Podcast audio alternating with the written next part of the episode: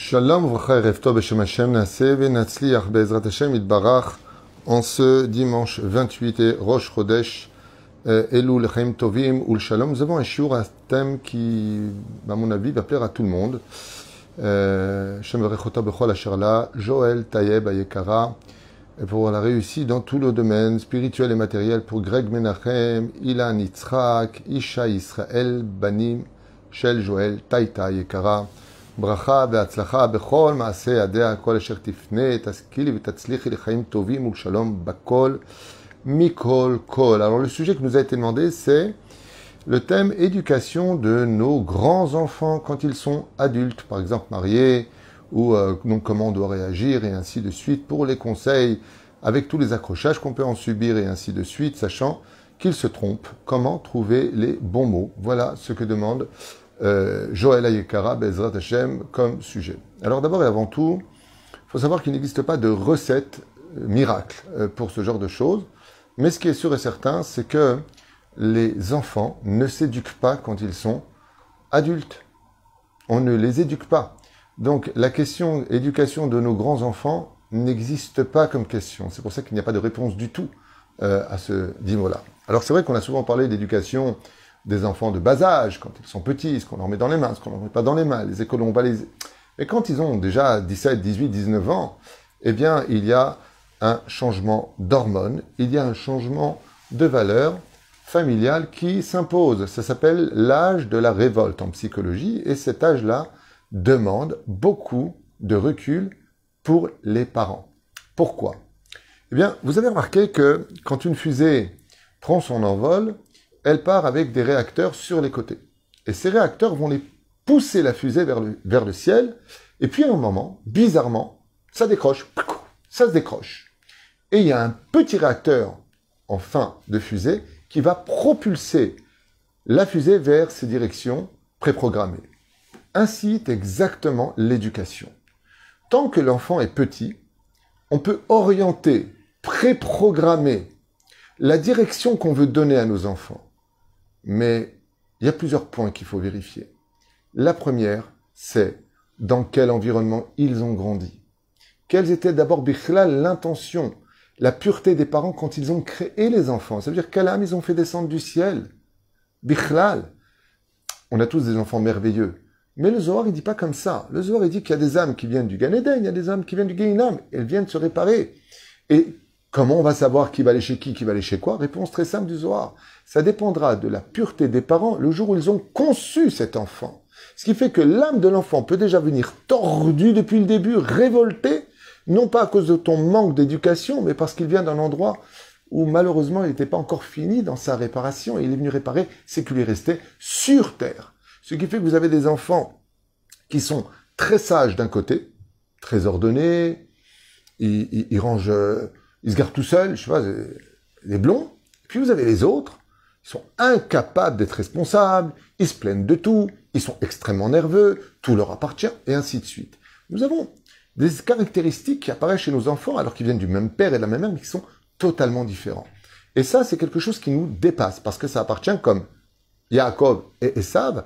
Esav est le représentant du mal sur terre, qui descend par le biais de Lavan et de Bethuel par la matrice de Rivka, et Yaakov vient de la Teshuva de Rivka et de la Gdusha de Yitzhak. Donc il y a une espèce de, de d'alliage, si vous voulez, qui se crée, et pourtant ils ont les mêmes parents, une superbe éducation à la maison. L'un deviendra tzaddik, c'est Yaakov qui devient Israël, et Esav devient roi de Seir, rachat jusqu'à la fin de sa vie, jusqu'en perdre ses yeux, voire sa tête. Ainsi donc, il y a des choses qui nous dépassent. Alors si la question est de savoir, maintenant que nos enfants sont grands, Makoreitam, la première règle dans une éducation, c'est de créer un terrain, surtout, de communication entre nos enfants et nous.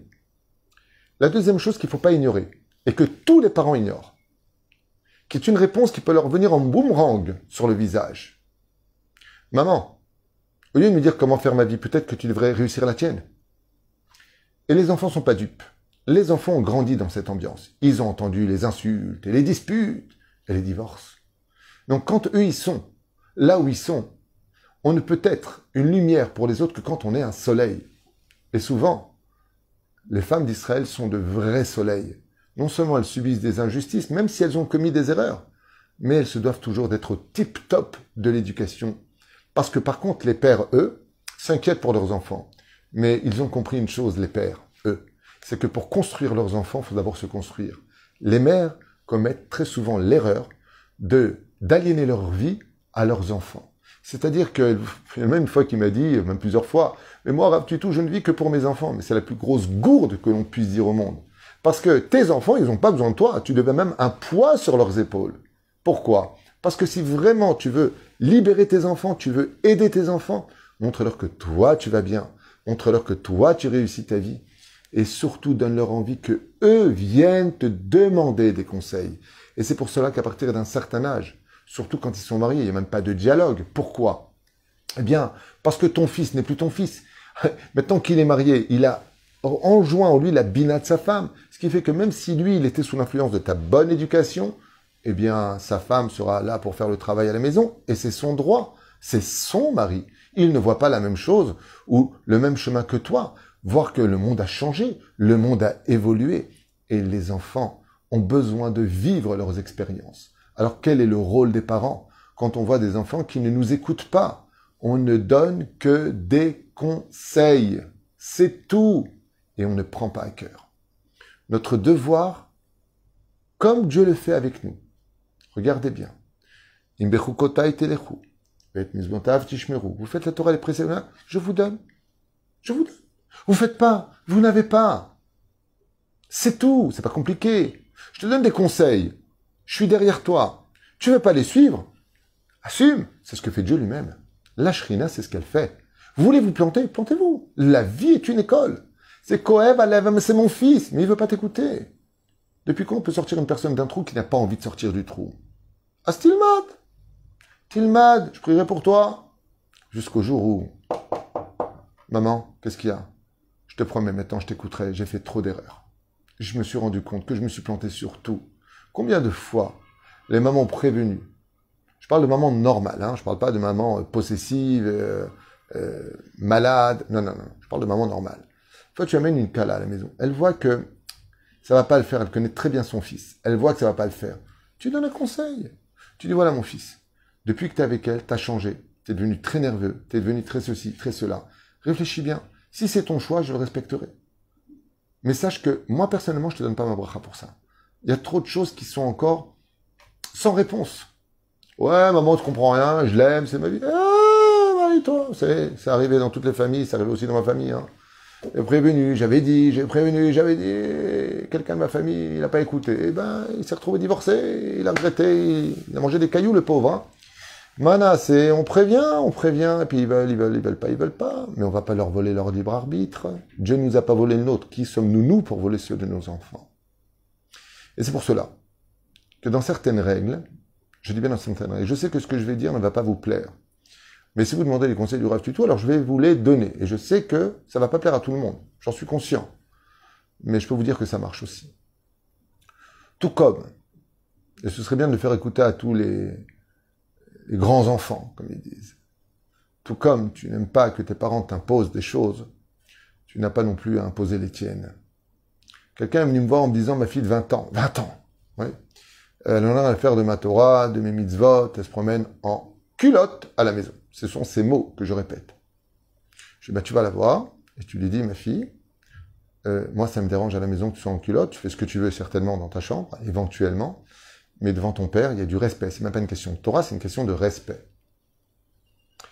Il m'a dit, mais je l'ai dit à ma fille, elle m'a dit, sors de ma chambre, dégage, espèce de... Mm, mm, mm.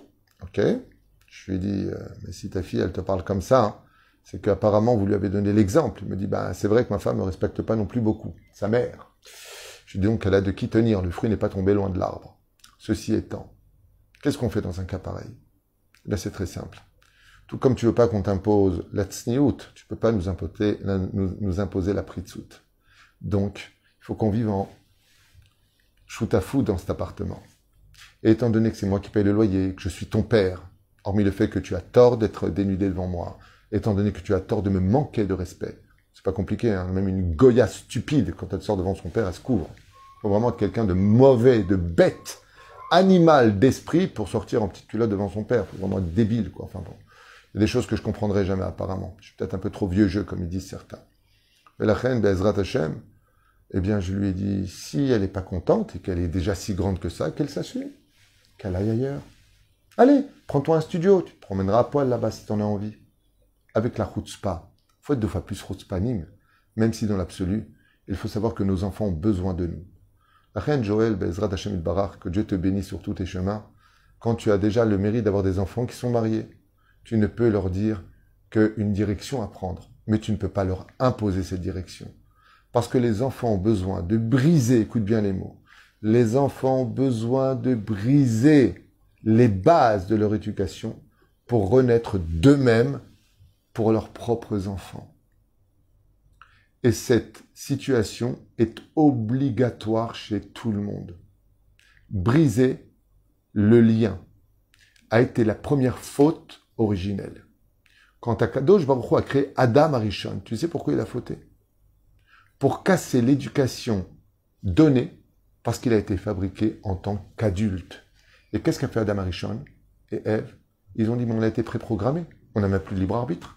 Eh bien, on va sectionner, couper les liens avec Dieu par la faute, en arrachant le fruit de façon symbolique de l'arbre de la connaissance du bien et du mal, pour renaître de nouveau et avoir le mérite de faire teshuva, parce que la teshuva donne de la vie à celui qui la pratique. En d'autres termes, teshuva veut dire pas retour simplement, mais réponse. J'ai besoin d'avoir mes réponses, pas tes réponses, ton expérience, et c'est vrai. Excusez-moi de le dire, mais c'est vrai. Il y a des gens qui ont essayé de faire tel et tel programme, ils n'ont rien réussi. Et d'autres qui ont fait exactement le même programme et ils ont réussi. Parce que c'est chacun son mazal. C'est chacun son tikkun, c'est chacun sa façon de voir les choses. Et nos enfants, aujourd'hui, ils ont besoin, un petit peu à l'image des oisillons, eh bien, à un moment d'essayer de voler de leurs propres ailes. Et qu'est-ce que fait la maman oiseau? Eh bien, elle prévient. Fais attention rapace, fais attention quand tu te poses, de bien vérifier qu'il n'y ait pas d'animal qui pourrait te sauter dessus comme le chat. Et n'oublie pas que quand tu voles, tu dois avoir les yeux vers le bas par les chasseurs et vers le haut par les aigles, les faucons, et toutes sortes de rapaces. Elle va mettre en garde. Et vous allez voir très vite que dans la nature, eh bien, tous les enfants des animaux se détachent totalement de leurs parents. Une lionne qui met des lionceaux au monde, les lionceaux, après deux ans, quittent totalement Bichlal ou la tanière, vont créer leur propre euh, euh, clan, ou alors ils resteront, mais deviennent indépendants, et plus que ça encore. Dans le monde animalier, on voit même des lionceaux devenir des lions et tuer leur propre père pour prendre leur place. Ça veut dire qu'il y a des situations dans la nature où nos enfants ont besoin de la chose la plus, je dirais, euh, performante, la plus importante, la plus primordiale, c'est l'indépendance. Et c'est ce qu'ils veulent. Quitte à ce que ça leur coûte.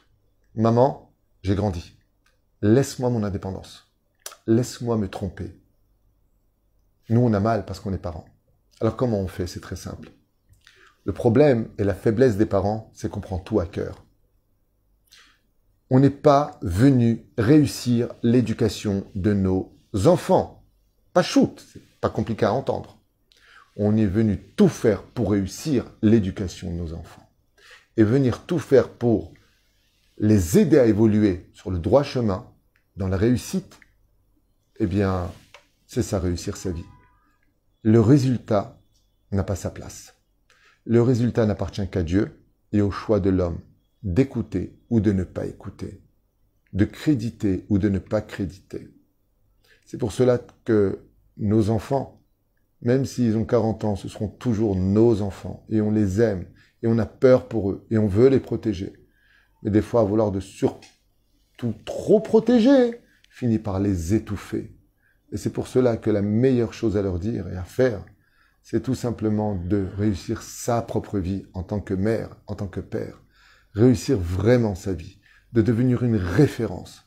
Et la réussite sera parfaite quand ce seront eux qui viendront te dire Maman, je peux te parler s'il te plaît? J'ai besoin d'un conseil.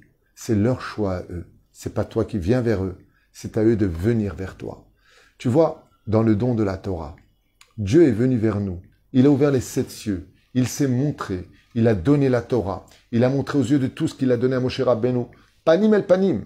Et après, depuis, le ciel s'est refermé. Et, et, um korvan la Torah. Maintenant, c'est à nous d'aller chercher Dieu. C'est à nous de lui demander, Hachem, donne-nous la refoua, donne-nous la parnassa, donne-nous la geoula. C'est nous qui venons vers Dieu. Dieu nous apprend comment réagir avec un peuple.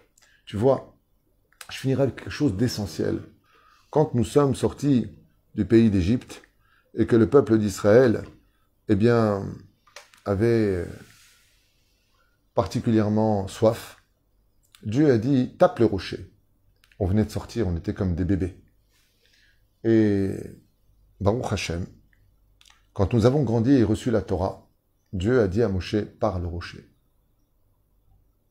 Et Moshe a commis l'erreur que commettent beaucoup de parents aujourd'hui. Il a refrappé le rocher. Il a cru qu'on éduquait des enfants de 20 ans comme s'ils avaient 6, 5, 6 ou 10, 20 ans, peu importe. Betsem. À Perouche, à Davar à Chachouv Beyoter. La meilleure façon d'éduquer, c'est de respecter l'âge de nos enfants, de leur indiquer le bon chemin.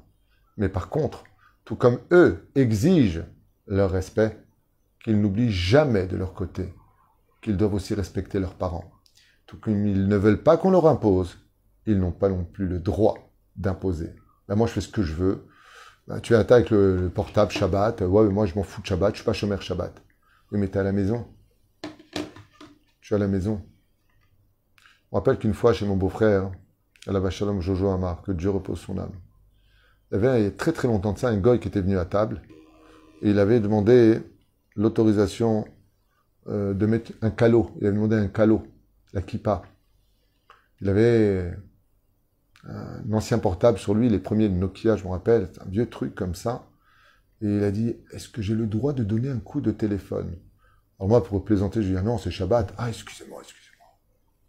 Je comprends pas. Un goy, il demande l'autorisation. Il est goy, il a le droit. Moi, je plaisantais, j'étais jeune.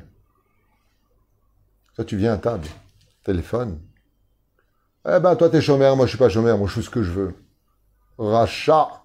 Pas parce que t'es rachat, parce que t'es pas chômeur Shabbat. Rachat parce que tu manques de savoir-vivre. Zélo y a fait. C'est pas joli. Tu aurais pu descendre, excuse-moi, je vais deux minutes dehors, j'ai un truc à faire. Même pas. Tu te caches. Par respect. Respect. Respect. Azov Torah. Respect.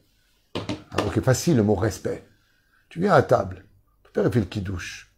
Mets-toi un truc. Pas une question, ouais, mais moi je suis pas religieuse, moi je m'en fous. De toute façon, vous les religieux, c'est d'air, va griller au gain, si c'est ce que tu veux, c'est pas le problème. Mais respect, ton père il va faire le qui-douche. Ton père. Tu veux qu'on t'annonce qu'il est mort d'une crise cardiaque, tu veux qu'on t'annonce qu'il s'est fait écraser, là tu vas pleurer papa, papa. Alors tu as de la chance, il est vivant. Mets quelque chose sur toi. Ton père, il aime la tsniout. Habille-toi de sa noix. Mais, mets des habits. Par rapport à lui, c'est pas sorcier. L'éducation, c'est jusqu'à peu près 10, 12, 13 ans maximum. Après ça, c'est de l'orientation. Et après ça, c'est que des conseils. J'ai rien d'autre à ajouter. Kolto voulait trotte.